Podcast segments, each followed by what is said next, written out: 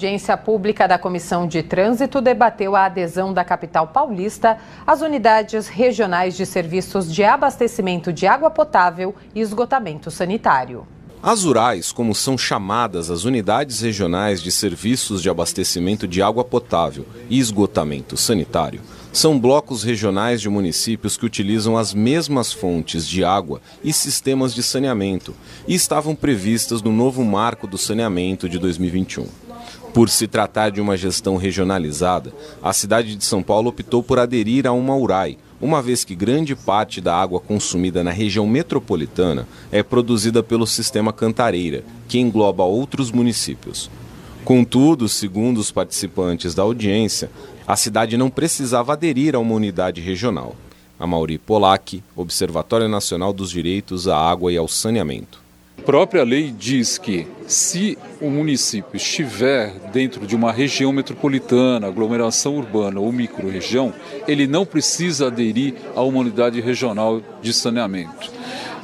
Aqui no caso de São Paulo, da capital, ela já está inserida na região metropolitana de São Paulo. Existe uma lei complementar estadual que instituiu essa região e uma das atribuições dessa uh, região metropolitana é o planejamento e a gestão compartilhada dos serviços de saneamento. Então, como existe a região metropolitana de São Paulo, a capital e todos os 39 municípios que fazem parte dessa região não precisam aderir a uma URAI.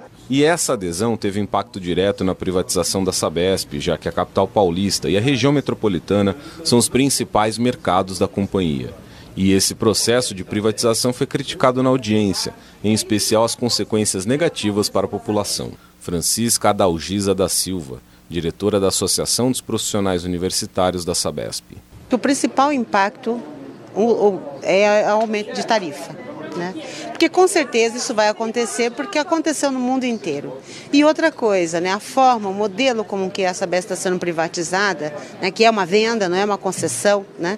ele vai trazer a redução de investimentos porque vai reduzir o, o valor que hoje a Sabesp utiliza para fazer os investimentos do Estado, que é a questão dos dividendos. Né? A Sabesp hoje ela repassa somente 25% de dividendos da arrecadação e o restante 75% ela reutiliza para investir no setor. Então a gente vai ter consequentemente redução nos investimentos do Estado de São Paulo. A vereadora Silvia, da bancada feminista, uma das propositoras da audiência, avaliou o debate e fez coro às críticas dos participantes. O que nós vimos aqui nessa audiência pública, aqui para o município de São Paulo, o município só tem a perder se a Sabesp for privatizada. Hoje o município representa metade é, das receitas da Sabesp.